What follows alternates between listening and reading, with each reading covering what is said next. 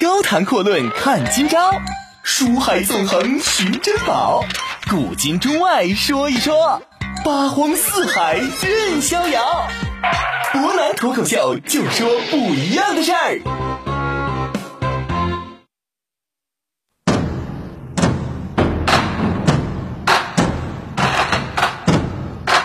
听众朋友，大家好，欢迎您收听今天的博南脱口秀。那么昨天呢，我们简单给大家讲了一讲啊，明仁宗朱高炽和他的亲弟弟啊，我们说这个汉王朱高燧之间的一些故事。其实我们会发现呢，朱高燧、朱高炽还有朱高勋这三个人呢，可以说都是性格非常不一样，各自呢可以说有各自的特点和各自非常有意思的性格。朱高勋，昨天我们就说到啊，这一位呢，可以说性格是极为刚强，并且呢，性情极其的暴烈，可以说是一个典型的猛将上将。但是这种人一旦卷入到宫廷的政治斗争当中，显然啊，他是比较吃亏的。在这场所谓的叛乱之中，他一直呢是没有能够夺取自己大哥的位置。在大哥去世之后，自己的侄子朱瞻基啊，在即位之后呢，又成功的镇压了他的叛乱，并且导致自己被活活做的成烤羊给烤死了。我们说从这个角度出发，会发现朱高煦作为一个藩王，确实并不算特别的合格。我们说呀，这明朝呢是很容易发现啊一些亲戚之间发生一些战争也好啊，战乱也好。所谓亲情，在明朝皇族之间看起来似乎并不是特别的重要。我们昨天提到啊，朱高炽的二弟性情呢不太好。那么三弟，我们今天就来说一说朱高燧。朱高燧到底是怎么样的一个人物？我们呢说啊，朱元璋在世的时候就定下了朱棣的世子啊，直接呢就让他的长子朱高炽作为世子。但是我想，洪武老爷子可能这个时候完全没想到，自己亲自定下的这样一位世子，将来呢居然能够继承明朝大统。朱元璋喜欢在处理国事的时候，让自己的孙子们去陪伴着他，名为放松呢，实际上是来好好的考察考察。朱高炽呢，可以说表现出来的仁厚。包括处理事情的井井有条这些特点，让爷爷觉得是非常欢心啊。而朱高勋，昨天我们就说到，学又不肯学，这言语呢非常轻佻，而且动辄就喜欢对下人打骂，太祖就是洪武皇帝不是特别喜欢他。我们说大胖子朱高炽这身体呢不算太好，显然对于行武出身的老爹来说啊，朱棣呢很可能对他并不是非常的看重。但是朱棣心里边也非常明白，这个毕竟是他亲爹指点的燕王世子，朱棣本人也没有什么好办法。我们说根据不同的野史记载呀，有一个非常有意思的小细节啊，靖难之役之后。冲锋陷阵，扭转战局，屡立战功，并且跟自己最强的朱高勋在眼里边呢，可以说心里边、眼里边想的和看的都是大明的皇位。但是朱棣这个时候只能拍拍老二的肩膀，说一句：“你就努力吧，毕竟世子这个身体呀，确实不太好。”其实我们说这句话说的相当有深意，但是翻译过来呢，我们会发现。里边内容很多，但真正派得上用场的内容却几乎等同于零啊！为什么这么说？世子朱高炽这身体确实他不怎么好，但是世子的儿子朱瞻基的身体可以说是非常好。而且朱瞻基啊，是统合了朱高炽还有朱棣两个人的性格在里边。一方面呢，可以说他非常的啊有自己的实力；另外一方面，可以说也算得上是一位比较宽仁的君主。因此，我们说，你说让朱高勋等着他的大哥完蛋，显然这个说法没有太多意义。再说，我们要提到朱高炽这个地位是太祖皇帝指定的。本身无过错，你废之呢没有名义，这点朱棣他也不是不懂。但是不管怎么讲，这样一句看似无心的话，却让朱高煦看到了无限希望，把他哥哥拽下台，贯穿了他的整个生命轨迹。我们说这个时候，就偏偏有一个人在朱高煦的身边，不断的给他敲边鼓，撺掇他跟自己的大哥作对。这一位就是咱们今天要讲的朱家老三朱高勋。全国人大政。我们说朱棣这个女人呐，虽然说很多，但是史料上记载呢，给她留下儿子只有四个。老四呢，朱高煦很小的时候就去世了，长大成人的就这么三位：朱高炽啊、朱高勋，还有朱高燧。我们说，作为中国传统文化下的父母啊，宠爱幼子的毛病，显然在帝王家也是非常存在的。朱棣本人呢，是十分喜欢自己的老三朱高燧。他认为朱高燧虽然说在军事方面并没有老二那么出众，但是好歹也绝对称得起是一员上将，没那么强，但也绝对不差。而且朱高燧的脑子应该说是在三个儿子里边最好使的，玩点什么阴谋诡计的话，显然他是最擅长的。因此呢，给他配给的进士就是之前自己的贴身太监黄衍。我们说，对于黄衍这个人呢，历史上的史料记载是非常少。最著名的就得说一件叫做“挤杀五子”的故事了。这个事儿呢，就还得追溯到啊靖难之役之前的时候。建文皇帝呢想离间朱棣父子的关系，于是呢派人送了一道圣谕给朱高炽。黄衍听说这个消息之后，立马就偷偷的禀报了朱棣，并且告诉朱棣说啊，朱高炽呢就是世子。准备暗中跟南京联络，朝廷这边呢已经派去了使者前去北京，准备接应他。朱棣一听啊，这还了得！自己的后院先乱了，自己世子居然想想办法把自己干掉。好在朱高炽这个时候呢非常谨慎，他知道南京来这个信，不管他是谁来的，什么理由、什么内容，绝对不能拆。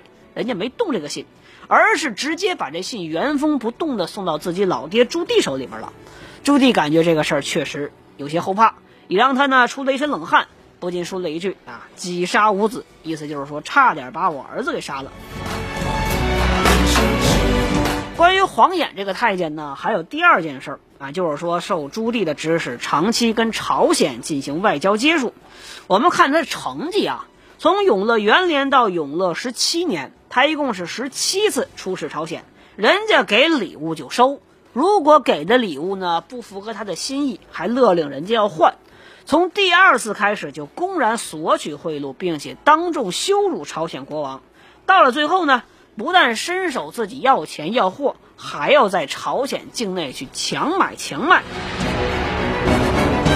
当然，我们说这种事儿做的让朝鲜朝廷上下呢是极为的震怒，只不过是惧怕于大明朝的势力不敢揭发而已了。我们说这种人物呢，显然啊，他作为朱高燧的贴身太监，绝对不会给朱高燧起到什么好榜样、好作用。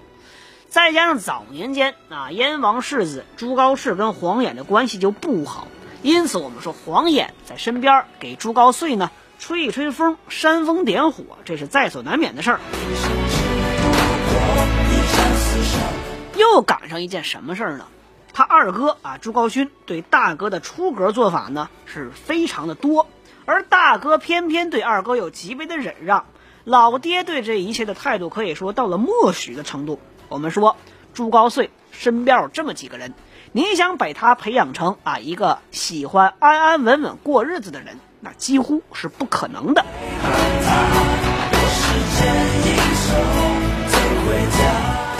第三点呢，我们就来说一说。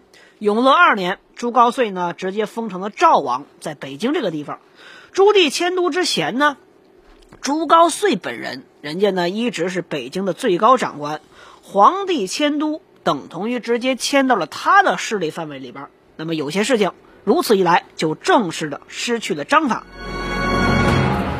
根据明史的记载，那说朱高燧呢，这个时候倚仗着自己老爹宠爱他，做了很多不法的事儿，又跟汉王朱高勋呢一起阴谋，想夺掉太子的嫡长子的这样一个继承权，而且很多时候僭越太子，侮辱太子，因此呢，太子的很多公僚，就是宫里边的一些人，对朱高勋啊，包括朱高燧这两个人，是非常的不以为然的。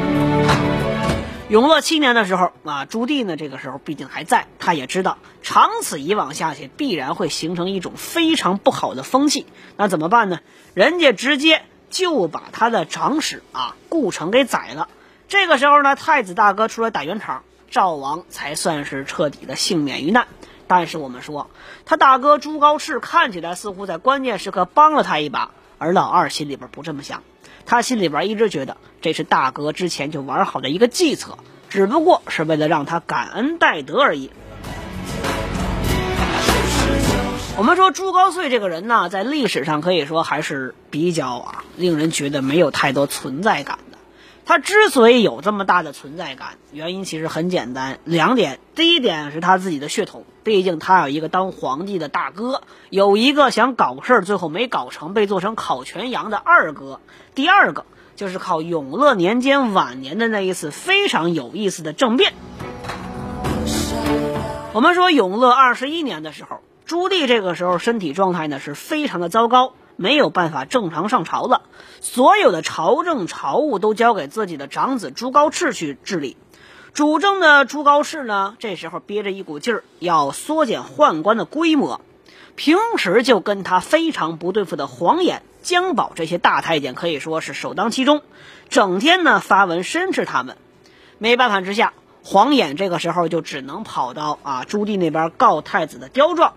可惜，我们说皇帝这个时候心里边就是他这个病，自己的病都治不好，命都保不了，哪有时间去管别的什么事儿呢？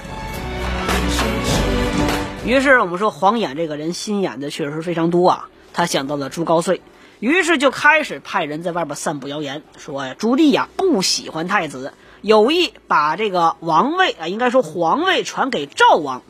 这个时候呢，一些军官看到了机会。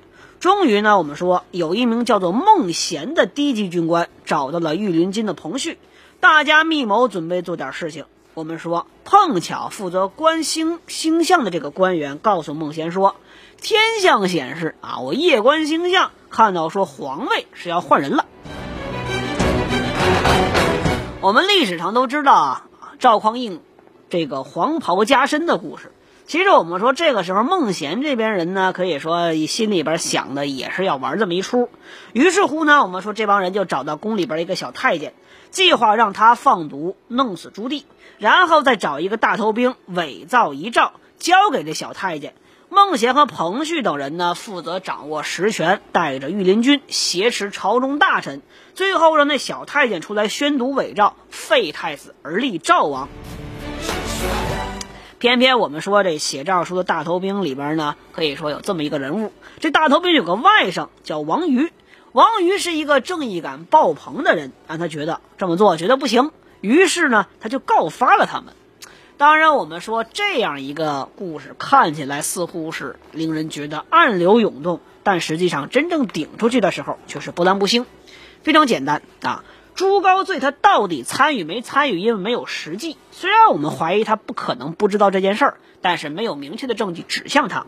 因此呢，结果就变成了啊，皇帝轻易粉碎这次阴谋，并且当众审问了一下朱高燧。朱高燧这个小朋友吓得是不敢说话。然后他大哥又出来替他百般辩解。朱棣决定，老三呢，反正这事儿就这么过去。毕竟人老大也说了没什么，皇帝还担心自己的病。这场政变。虽然看起来十分诡异，但实际上隐藏的只不过是朱高燧没有能够完全暴露出来的那颗野心。高谈阔论看今朝，书海纵横寻珍宝，古今中外说一说，八荒四海任逍遥。博南脱口秀就说不一样的事儿。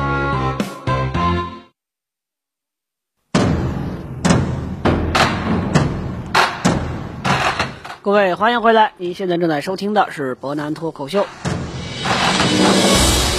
那我们来看一看这次所谓的造反事件的一个结果啊。我们说，作为主角之一的赵王，虽然说吓得压根儿不能说话，但是呢，实际上他没有受到任何的损失，汗毛都没少一根儿。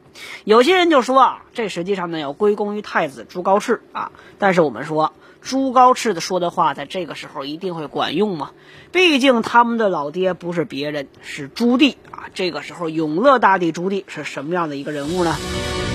我们之前讲朱棣的时候就提到过，朱棣虽然是个父亲，是个爹，但他也是个皇帝啊。作为皇帝呢，维护一国的稳定是他所作所为的一个前提。而且他的性格跟朱元璋是极为相似，杀伐果断，非常决绝，而且呢是有一点偏向于残暴，这些是他的本性。从靖难之役之前，人家就东征西讨、南征北战开始之后呢，可以说又开始数次的亲征漠北。那么这样一个军国，我们说啊，出身的君主，他仅仅听信身边人的话，那就是能做到今天这个位置吗？我们说之前，比如说，他也纵容自己的老二老二啊，朱高勋在这胡闹。但是朱高勋一旦把这事儿做得过头了，那么毫无疑问，朱棣马上就翻脸无情，不仅把他的卫队全都给收编了，而且还把他扔到了山东封地，远远的离开了政治中心。但是我们说，这一次在北京明目张胆就敢造反的朱高燧呢，自己手边的三卫依然拥有。而且本人也依然留在北京，没有任何被扔出去的一个情况。我们说，别提啊，朱高燧到底有事儿没事儿就连名义上的这次主谋黄衍，事后呢可以说也是汗毛不少。就连那个小太监在宫里边的干爹也没被牵连。那么我们说，据此推测一下，朱高燧和黄衍或许有没有参与到其中呢？我们说，看一看参与政变的几个直接人物，职位最高的两个指挥官，一个呢是在明朝啊编军队编制当中属于中下级的军官，然后写诏书参与的呢是几位大头兵，连下级军官的官衔都没有。负责宣诏的小太监可以说也就是个小棋子儿。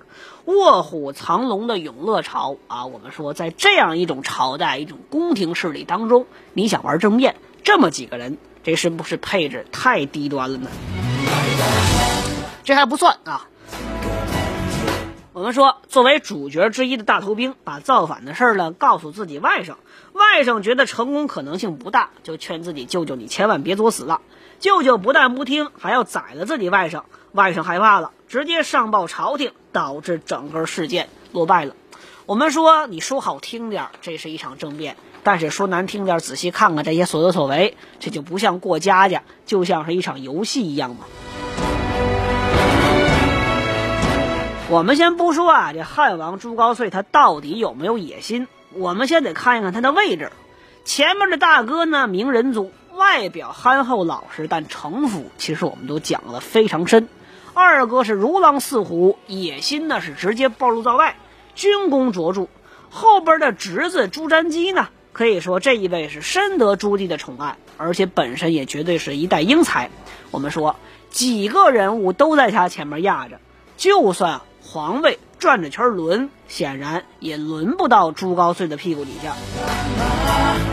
并且我们说呀，就算这一次政变能够成功，那么朱高燧就能稳稳当当坐上皇帝的位置吗？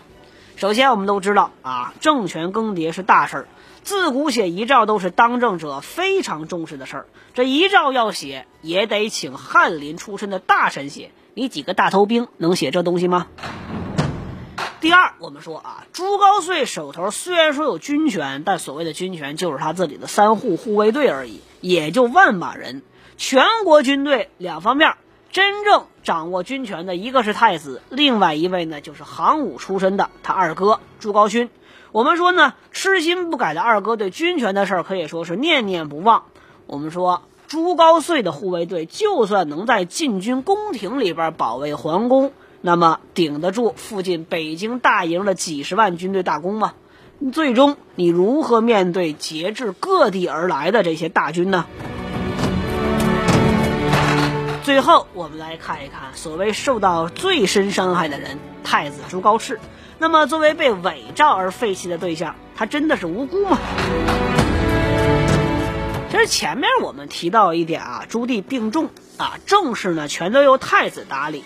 其实这句话的隐含的意思就是说，一旦有什么危急关头，太子呢是可以直接经过啊，我应该说可以直接越过朱棣来动用北京附近的十几万人马。而且朱高炽的好儿子朱瞻基也有自己的护卫队，叫右军。这支部队呢是朱棣亲自授意组建而成的，编制达近三万人左右，比自己的叔叔朱高煦的人数呢要多不少，比朱高燧那更是多了很多。朱高煦这个时候已经被踢出了啊北京，在山东。老三呢倒是在北京。我们说政变之后杀了大量可能参与此事的宦官，说白了这件事干的。就跟太子之前嚷嚷着要缩减太监人员是比较相似的，而且非常有意思的是，朱高燧的卫队人数虽然没减，但是里边的很多骨干都被宰了。其实说到这儿呢，我们就不妨大胆猜测一下，政变可能确实存在，但参照过程，完全就是一群异想天开但是都没见过世面的人在胡闹。太子，我们说太子党。这一次很有可能是在利用老三部下飞扬跋扈、散播谣言，的加以利用，让他们的内心在蠢蠢欲动。我们说这次政变的直接结果就是啊，太子呢把宫廷当中朱高燧的势力一网打尽。朱高燧这时候老实多了。我们说朱棣死后呢，这老三和老大的关系并没有像老二和老大的关系一样越来越远，反而呢是日益亲密。就算黄衍这种啊贴身大太监被宰了，我们说老三朱高燧什么话也没说，而且人家还主动把自己的卫队全都给扔了出来。老二呢，反而这个时候啊，跟老三的关系是越来越远。我们说啊，朱高燧的身份原本他很可能就是一个郡王，硬是依靠老爹造反上位成了亲王。造老爹反之后，居然还能全身而退，而且还是善终。我们说皇权更迭、王位争夺，在中国古代历史上一向都是非常有禁忌的事儿。敢于做，做的怎么样？大部分人，我们说，除非是成功的，可以说基本上都没有太好的下场。我们说呢，朱高燧不但做了，而且呢，这几件事看起来跟他都有一丝一缕的联系。但人家偏偏什么事都没有，也不得不说这一位确实是一个历史的宠儿，命运的宠儿，运气太好。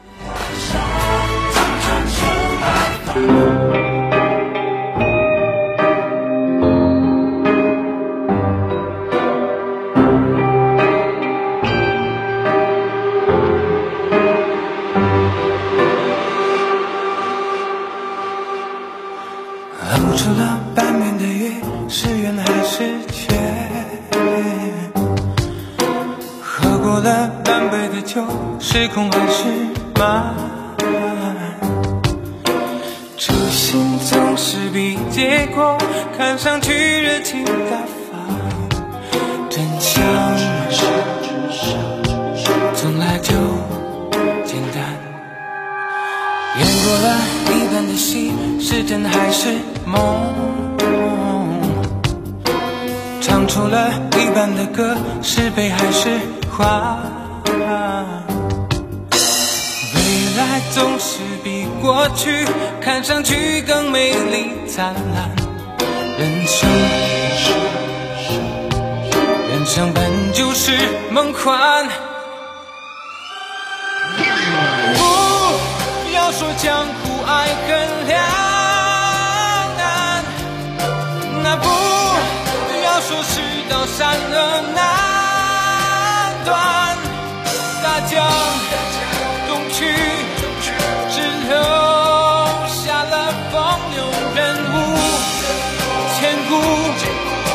流传，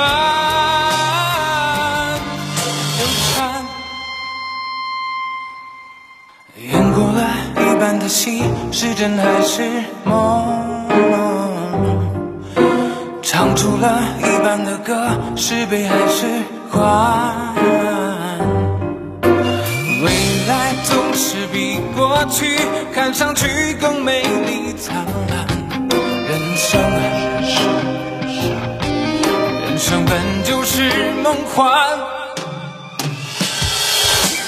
不要说江湖爱恨两难，那不要。说世道善恶难断，大江东去，